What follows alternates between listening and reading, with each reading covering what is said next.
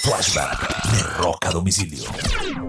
Un 29 de marzo del año de 1980, Brian Johnson se convierte en el nuevo vocalista de la agrupación ACDC, reemplazando al recién fallecido Bon Scott.